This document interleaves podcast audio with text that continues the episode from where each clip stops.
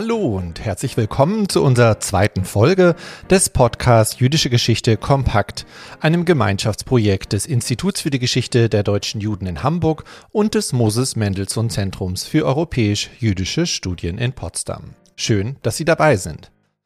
Während die gesamte, das heißt die gerade laufende achte Staffel, sich dem Thema bewegte Leben, jüdische Biografie und Migrationsforschung neu entdeckt widmet und das Ich in den verschiedensten Wanderungsprozessen genauer in den Blick nimmt, greift die heutige, eben zweite Folge der achten Staffel die Kategorie Geschlecht auf und setzt diese in Bezug zu den Fragen und der Geschichte von Migration. Damit stellen wir Ihnen eine weitere wichtige Perspektive auf Biografie und Migrationsforschung vor, nachdem wir in der ersten Episode uns über Stefan Zweig und seine Briefe zum Judentum eher einem thematisch religiösen Rahmen angenommen haben. Stefan Litt von der Nationalbibliothek Jerusalems führte uns hier in die verschiedenen Zeit- und Religionsqualitäten Zweigs ein und verdeutlichte, dass ein solcher Zugang uns ein viel breiteres Prisma auf die Person von Zweig ermöglicht. Mein Name ist Björn Siegel, ich bin wissenschaftlicher Mitarbeiter hier am IGDJ in Hamburg und ich freue mich, Ihnen heute einen weiteren, einen neuen Zugang und ein Zusammendenken vorzustellen, um das Phänomen der Migration und der persönlichen Verarbeitung und die Nachwirkungen besser zu verstehen. Auch heute geht es also nicht um eine reine Nacherzählung einer oder mehrerer Lebensgeschichten, sondern vielmehr um einen Zugang zur Migrationsgeschichte, einem Sprach- und Kulturraum und der oft sich damit etablierenden Verbindung zwischen Gegenwart und Vergangenheit. Genau für diese Fragen haben wir heute Viola Elianov Rautenberg, die als Minerva Postdoctoral Fellow am Bucerius Institute for Research of Contemporary German History and Society an der Universität Haifa tätig ist. Sie hat ihre Dissertation 2018 in Berlin abgeschlossen und wurde hierbei von der Deutschen Studienstiftung, dem Leo Beck Fellowship und dem Leo Beck Institut New York Berlin gefördert.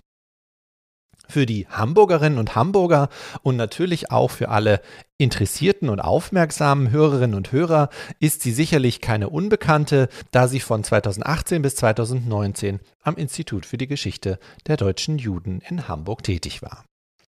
Ihre Arbeit befasst sich mit der Rolle von Geschlecht in der jüdischen Auswanderungsbewegung aus Nazi-Deutschland in den 1930er und 40er Jahren, die übrigens, wie wir heute auch hören werden, 2023 bei Stanford University Press auch als Buch erscheinen wird. In dem Buch präsentiert unsere heutige Expertin eine umfassende Analyse zu verschiedenen Fragen der Herstellung eines Lebens- und Gruppennarrativs und hinterfragt die Erzählmuster und die Darstellung der verschiedenen Ichs. Damit folgen wir den aufgeworfenen Fragen, die diese Staffel insgesamt gestellt hat und ich freue mich ganz besonders auf das nun folgende Gespräch. Ich wünsche Ihnen viel Spaß beim Zuhören.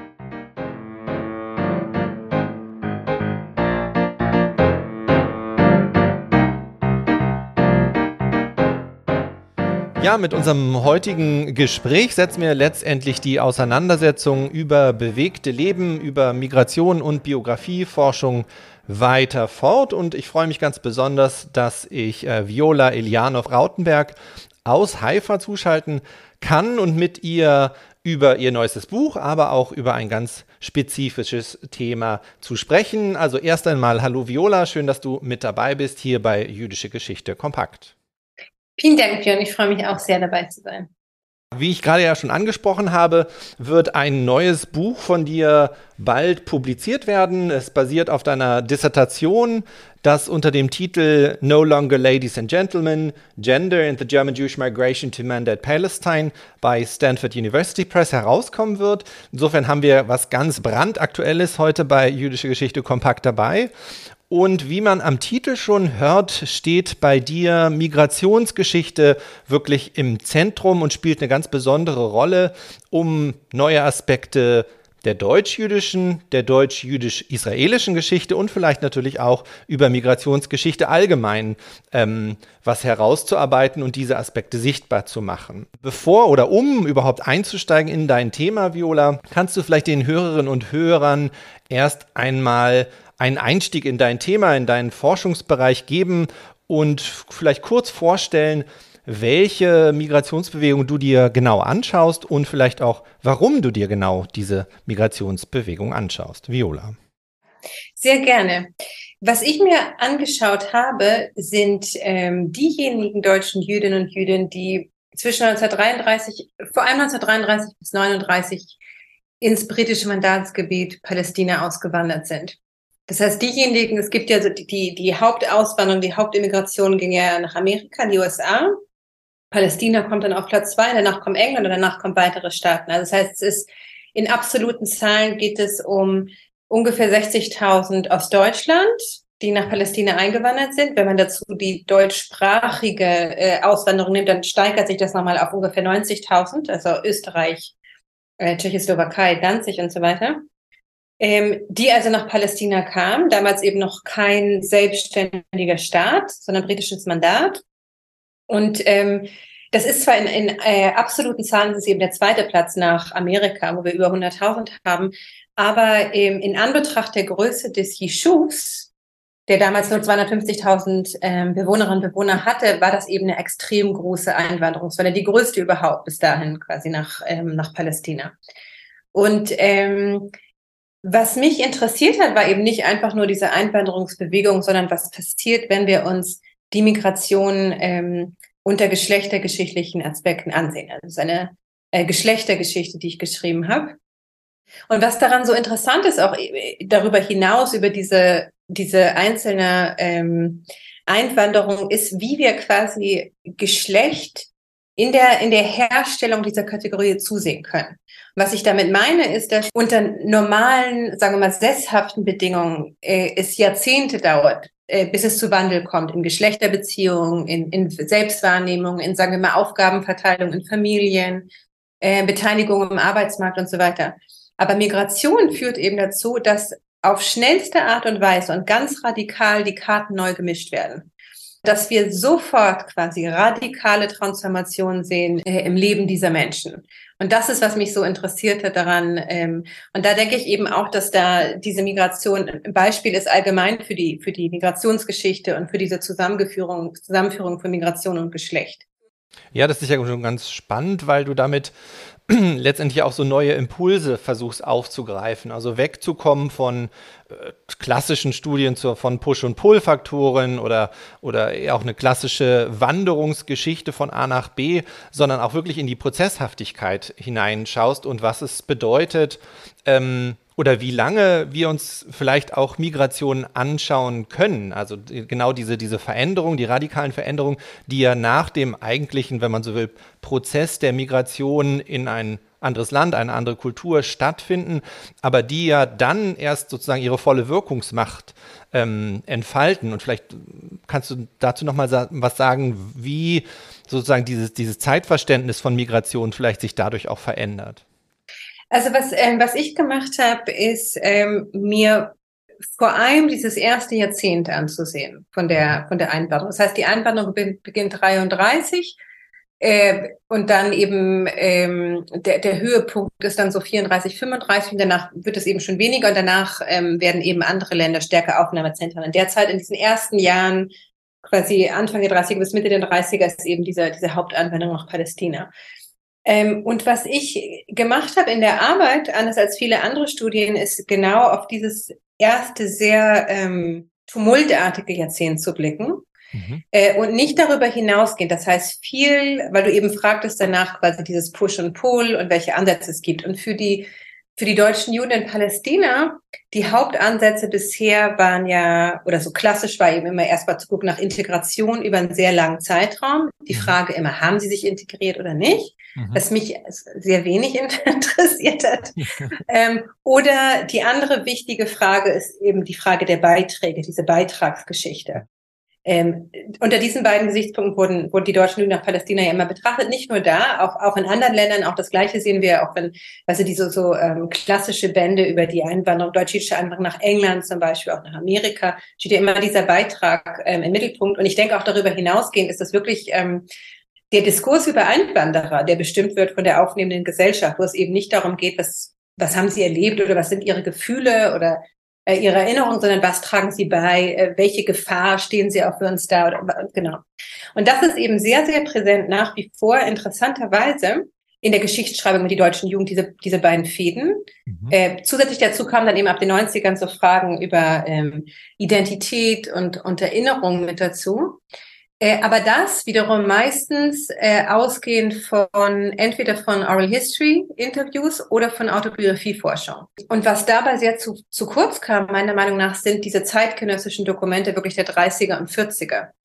Weil das Bild, was ist, was existiert ähm, von den deutschen Juden, und das ist wiederum, das ist anders in Deutschland und in Israel. Äh, mhm. aber es gibt quasi in beiden Ländern ein, ein absolutes Klischee und so eine sehr äh, folkloristisch leicht auch verzerrte Wahrnehmung in beiden Ländern aus unterschiedlichen Gründen. Und meiner Meinung nach ist das zum Teil auch äh, eingegangen in die akademische Forschung. Die, diese, zum Beispiel ist heute die, die Wahrnehmung hier, also jetzt in Israel, sehr von so uh, well-to-do Immigrants. Das heißt, dass die, diese völlig krisenhafte Erfahrung der 30er ähm, dass, dass Menschen hier, auch Kolleginnen und Kollegen von mir, auch Historiker, immer sehr erstaunt sind, dass das eigentlich die 30er und 40er ein Jahrzehnt war, in der ähm, von Seiten des Yeshuvs aus, von, von Seiten der aufnehmenden Behörden, die deutschen Juden eigentlich gesehen wurden als äh, in Gefahr, dass sie äh, diese Integration nicht schaffen in, in verschiedenerlei Hinsicht. Und die Gefahr eben sowohl für sich selbst als auch für diese sehr kleine aufnehmende Gesellschaft, die sich quasi so überrannt fühlte von den aufnehmenden anderen. Das heißt, um zurückzukommen, dazu, zu diesem Zeit, zu dieser zeitlichen Rahmung, dass ich denke, dass es sehr wichtig ist, tatsächlich den Blick zu richten auf dieses Jahrzehnt, weil viele von diesen ähm, äh, Fragen wie, wie Krise, äh, von, ähm, von Scheitern, von den ganzen wirklich extremen Problemen mit dem Alltag untergehen, wenn wir entweder nur auf Beiträge gucken, Beiträge sind ja automatisch immer positiv besetzt, oder wenn wir nur mit, mit Quellen arbeiten, die interessiert sind oder die, die, darauf, die darauf gucken, was, was aufgeschrieben wurde lange Zeit später, entweder in Oral History mhm. oder in Autobiografien, die ja, wie wir wissen, ähm, beide, beide, beide Quellengruppen sagen mehr darüber aus, über, über den Zeitpunkt, zu dem sie geschrieben wurden. Und deshalb denke ich, dass es sehr wichtig ist, eben viel, viel mehr Gebrauch zu machen. Und wir haben wirklich einen unglaublichen Reichtum an Quellen aus diesen Jahren, weil es eben eine ganz, ganz starke Dokumentation gab. Das heißt, ab dem Moment, sogar schon davor, aber ab dem Moment, an dem die deutschen Juden quasi in Palästina ernannt gehen, werden Berichte erstellt und Statistiken und Reports und es gibt Sozialarbeiterinnen. Und das ist, das, also wir haben einen unglaublichen Reichtum an, an Dokumenten, die das eben zum einen dokumentieren und zum zweiten versuchen rauszufinden, oh, wo sind hier die problematischen Gruppen? Und das ist natürlich aus geschlechtergeschichtlicher Sicht unheimlich interessant, denn was ich gefunden habe, ist eben, dass diese das nicht nur als Krise gesehen wurde, sondern auch als äh, vergeschlechtlichte Krise. Mhm. Wenn wir vielleicht gerade noch mal auf diesen Aspekt äh, von der Migrationsgeschichte sind wir sozusagen am Anfang gekommen.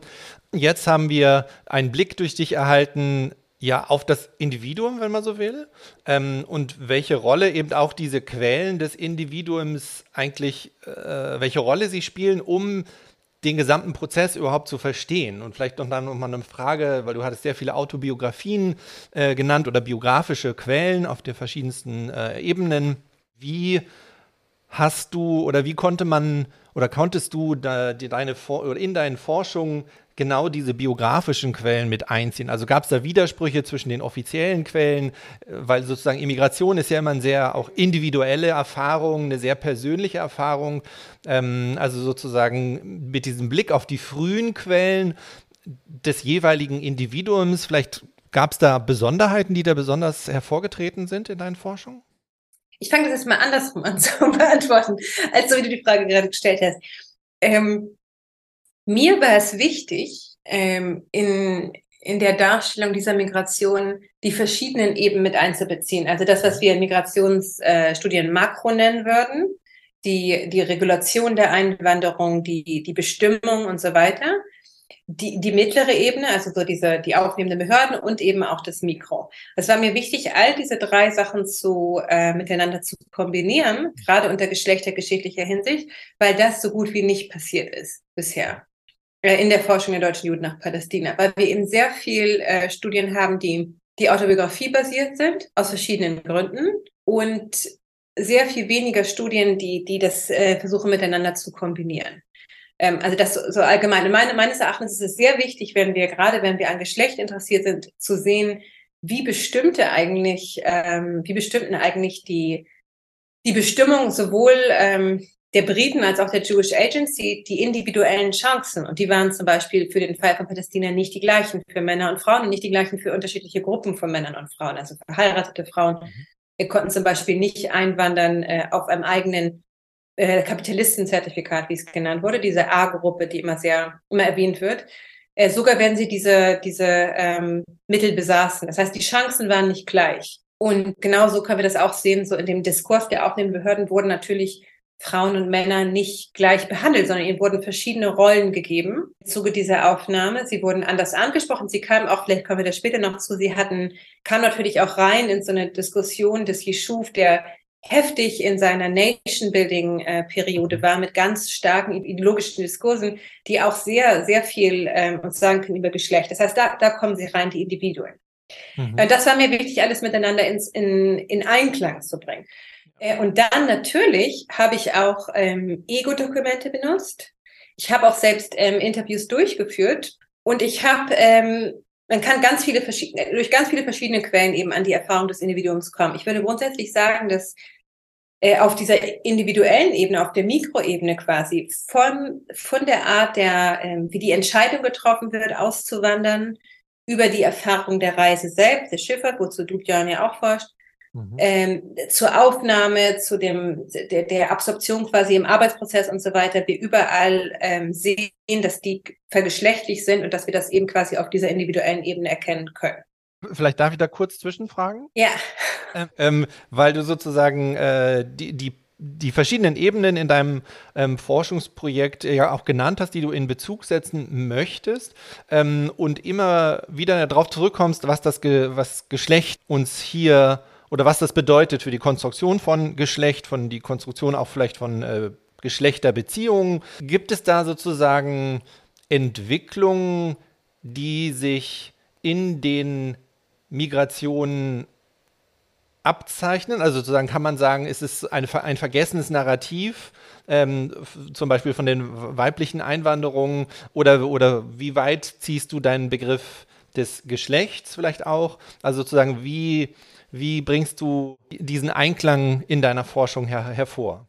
Also es ist interessant, dass du das sagst von dem vergessenen Narrativ. Ich denke, was es, ähm, was wir sehen, ähm, ist zum einen in der Diskussion in den 30ern ist ein Narrativ von ähm, von, von tapferen Frauen, die diese ähm, Migrationswelle quasi ähm, retten in der Immigration und, und das ist übrigens die gleiche Situation sehen wir, die gleiche Diskussion sehen wir auch zum Beispiel in Amerika und England. Dass es gibt ein ganz starkes Narrativ sowohl in den Quellen, also in den, und ich meine immer die zeitgenössischen Quellen, mhm. die quasi so nebeneinander stellen, die, die problematischen Männer, und zwar vor allem Männer, die vorher quasi so als Sinnbild ähm, de, des, derjenigen galten, die quasi so eine Gesellschaft zusammenhalten, also Männer, die im Berufsleben stehen und die, die ihre Familien ernähren, die werden jetzt in der Immigration zu der, zu der problematischen Gruppe aus verschiedenen Gründen. Und das ist auch bekannt in der Forschung. Aber das Interessante ist, dass es eben oft, mhm. dass es so ein ähm, Narrativ ist von Heldinnen, also so, so im Sinne von Eshet Chayil. Und das ist natürlich sehr verführerisch auf der einen Seite. Warum auch immer, auch, auch für, für uns, für, für Forscherinnen und Forscher. Ähm, mein, was ich daran problematisch finde, ist, und man sieht das eben auch in der Art, wie, sie, wie das erforscht worden ist. Es gibt diese, diese klassische ähm, Studien, die eben nicht äh, Geschlechterstudien sind, sondern sich eben vor allem auf Frauen beschränken und nicht auf die, die äh, nicht Geschlecht als relationale Kategorie, Männer und Frauen zusammen und unterschiedliche Arten von Männern und Frauen, auch wichtig. Also wie haben die deutschen Juden sich wahrgenommen, zum Beispiel gegenüber den, den Arabern, den Misrachim und so weiter. Äh, aber das meiner Meinung nach, und da komme ich wieder auf deine Frage nach, nach den Quellen und dem, dem Individuum, ähm, was wir sehen, wenn wir äh, uns diese zum Beispiel Briefe angucken, die ähm, die Einwanderer geschrieben haben in den 30ern an die aufnehmenden Behörden in Palästina, Briefe an die Jewish Agency zum Beispiel. Da sehen wir eben wirklich sehr viele Männer, die schreiben, es ist so schwer für mich, ich finde keine Arbeit und ich weiß nicht, wie ich meine Familie ernähren soll und so weiter. Und wir sehen wirklich sehr viel mehr Quellen von Männern als von Frauen. Aber meiner Meinung nach ist das eben nichts, was, was dieses Narrativ unterstützt, dieses Narrativ von diesen, von diesen tapferen Frauen, sondern ähm, es zeigt uns im Zusammenhang damit, wenn man natürlich andere Quellen auswertet, dass es keine Frauen keine Möglichkeit gegeben wurde, nicht erfolgreich zu sein. Sie durften nicht scheitern. Die, die Wahrnehmung war in den 30ern war wirklich, äh, die Gefahr liegt darin, dass hier wirklich radikaler Wandel stattfindet. Die Familien könnten auseinanderfallen. Es, es gab auch Diskussionen übrigens über Scheidung und so weiter.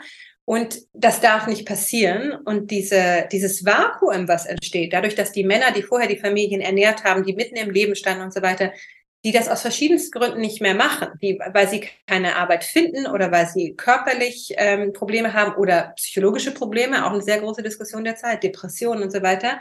Mhm. Das darf nicht passieren, also müssen Frauen quasi da reintreten. Aber was, was die Gefahr ist an diesem, diesem Narrativ eben der tapferen Frauen, ist, dass es natürlich ähm, dass die Geschlechterbilder quasi als natürlich gesehen werden. Mhm. Frauen, äh, und das, das, äh, das Interessante ist, darauf hat Stefanie Schüler auch verwiesen, dass diese Diskussionen fanden statt in den 30er Jahren in Nazi-Deutschland. Die. Diskussionen äh, damals auch schon darüber, die Frauen müssen jetzt sich zusammenreißen und sie müssen optimistisch sein, sie müssen auch äh, Arbeit und die Familien ernähren, wo quasi die Lücke mhm. entsteht. Sie müssen auch die Sorgen ihrer Kinder ernst nehmen. Äh, es hängt alles von ihnen ab. Und diese Diskussion, dieser Diskurs, der sehr, sehr, sehr machtvoll natürlich ist, emigriert mit. Das sind die mhm. gleichen Leute, die die Diskussion führen, die gleichen Sozialarbeiterinnen, die gleichen Leute, die in den aufnehmenden Behörden sitzen. Das ist ja das Besondere am Fall der deutschen Juden, dass diese ähm, die sogenannte deutsche Abteilung in der Jewish Agency waren ja alles deutsche Juden. Mhm. Das heißt, diese gleiche, diese Diskussion migriert und ähm, und dadurch auch diese Ansprüche an Frauen. Und äh, ich weiß, dass Briefe von Frauen, die quasi äh, geklagt haben, die also nicht diesem diesem Ideal entsprachen von den Frauen, die sich zusammenreißen und alles tun, dass die nicht ernst genommen werden, dass dann äh, sehr oft so diese klassische Reaktion stand äh, darauf, als einfach eine hysterisch total übertrieben.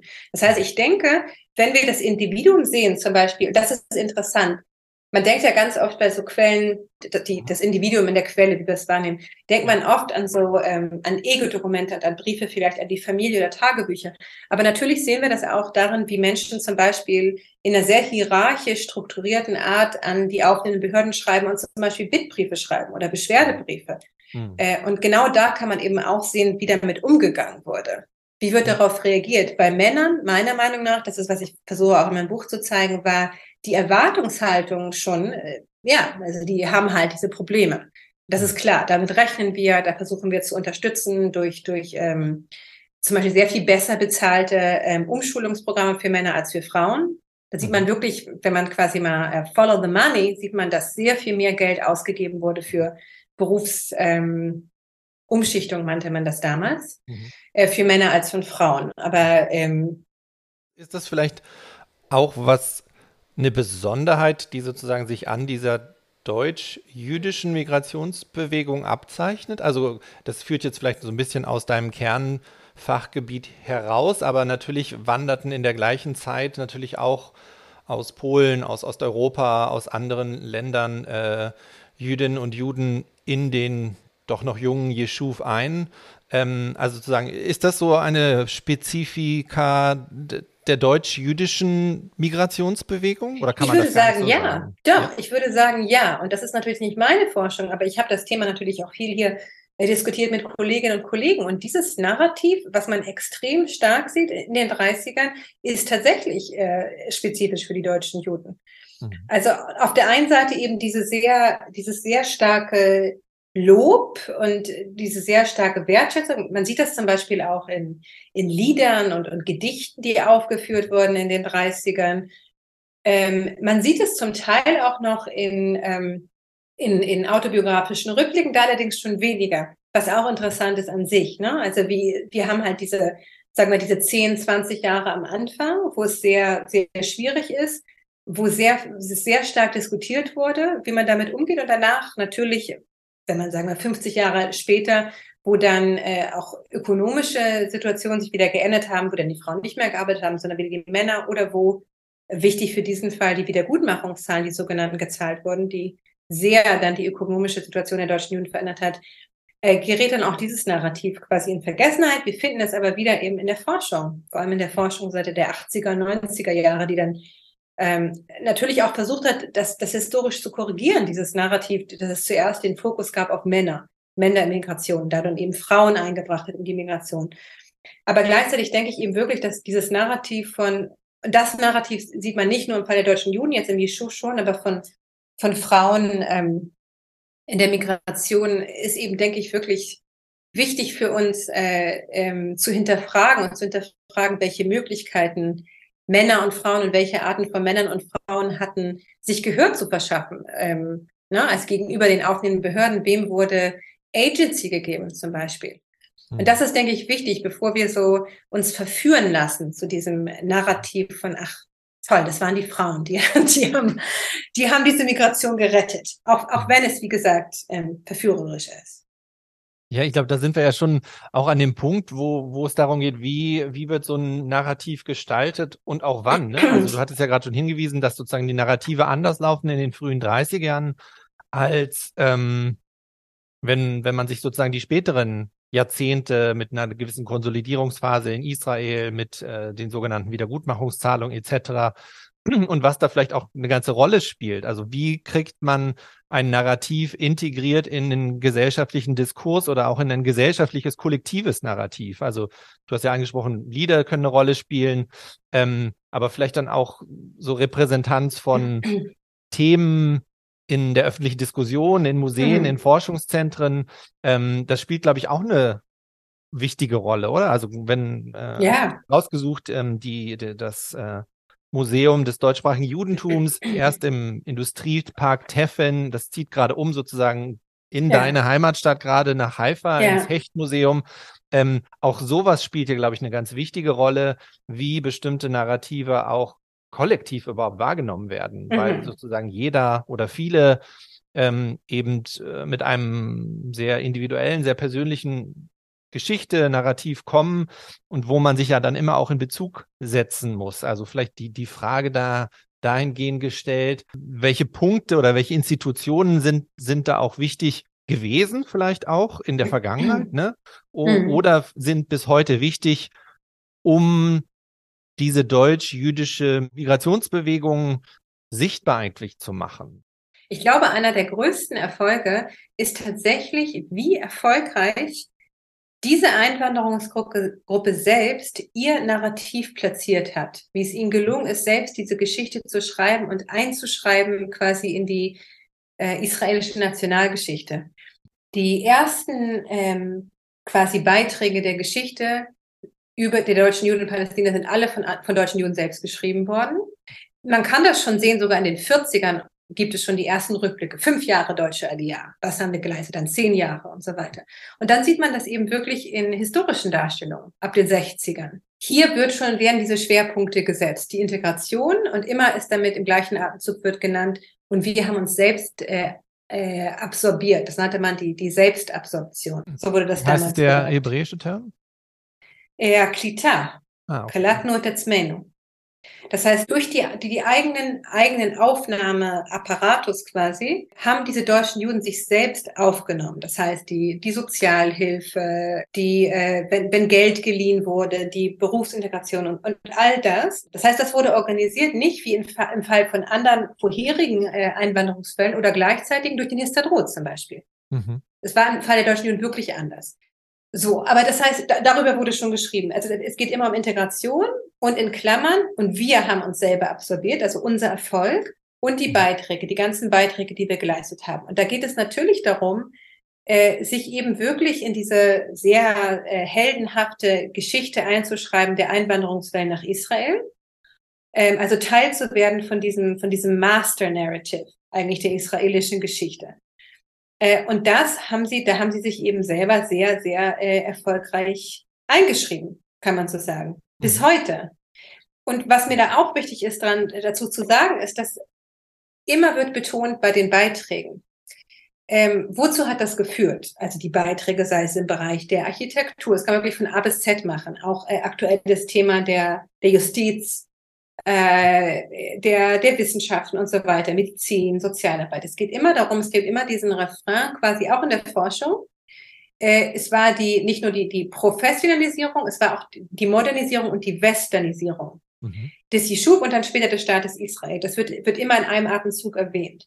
Und da denke ich auch, ist wichtig, sich klarzumachen, ähm, ob man das positiv sieht oder nicht. Aber diese Betonung der Westernisierung ist selber Teil eines historischen Narrativs, was wir verorten müssen, sowohl in Israel im Diskurs, der Westen, als auch in Deutschland, da wird manche deutschsprachige Forschung, warum wird es da so betont, als auch von den Jäckes selber, von den deutschen Juden selber, die das eben immer wieder betonen. Mhm. Und, und damit komme ich nochmal dann zurück zu dem, was du eben noch meintest, ähm, die, die heutige Sicht und die Erinnerung. Also ich glaube übrigens, dass, ich meine, es, es gab eben diesen Versuch der, der ersten Generation, dann der zweiten und der dritten Generation der deutschen Juden, was wir auch heute noch sehen, eben Ausstellungen, Museen, Konferenzen, Veröffentlichungen, die das quasi weiterführen. Ragidlawski hat dazu auch geschrieben, über diesen, wirklich diesen Impuls, dieses, das als Teil zu machen dieser, dieser Gesamtgeschichte, das als die eigene Geschichte als Teil dieser, in diese Gesamtgeschichte einzuschreiben.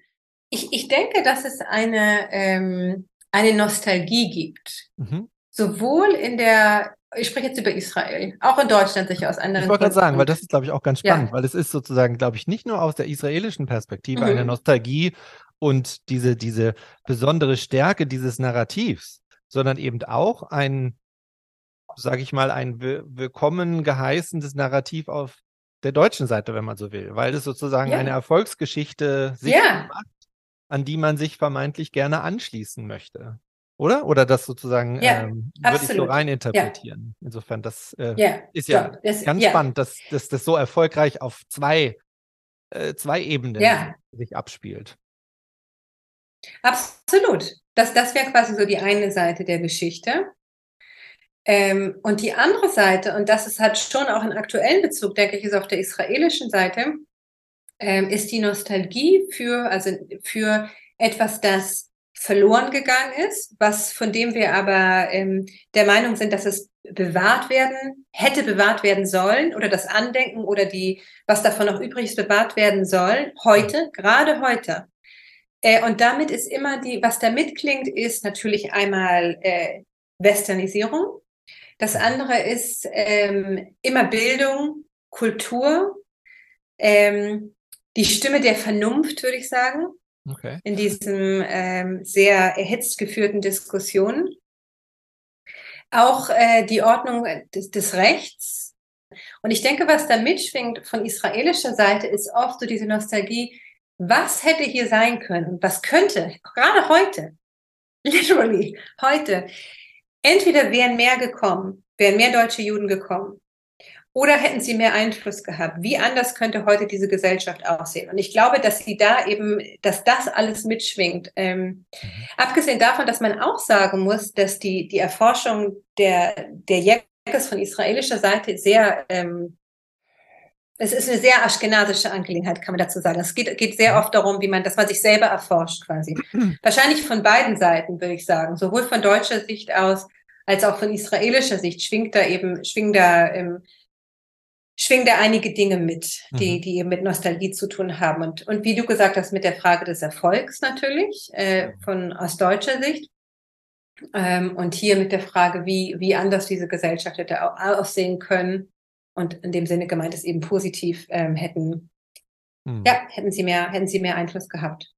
Und natürlich, dass man es schafft, den Begriff, also du hast es gerade gesagt, Jacke, positiv aufzuladen und bisher in die heutige Zeit zu transportieren. Ne? Also dass der, dass der an seiner Wirkungsmacht nicht verliert in der zweiten oder dritten Generation. Also dass so Begrifflichkeiten eben auch eine Realität schaffen, die ähm, für die Gruppe der Migration sprechen.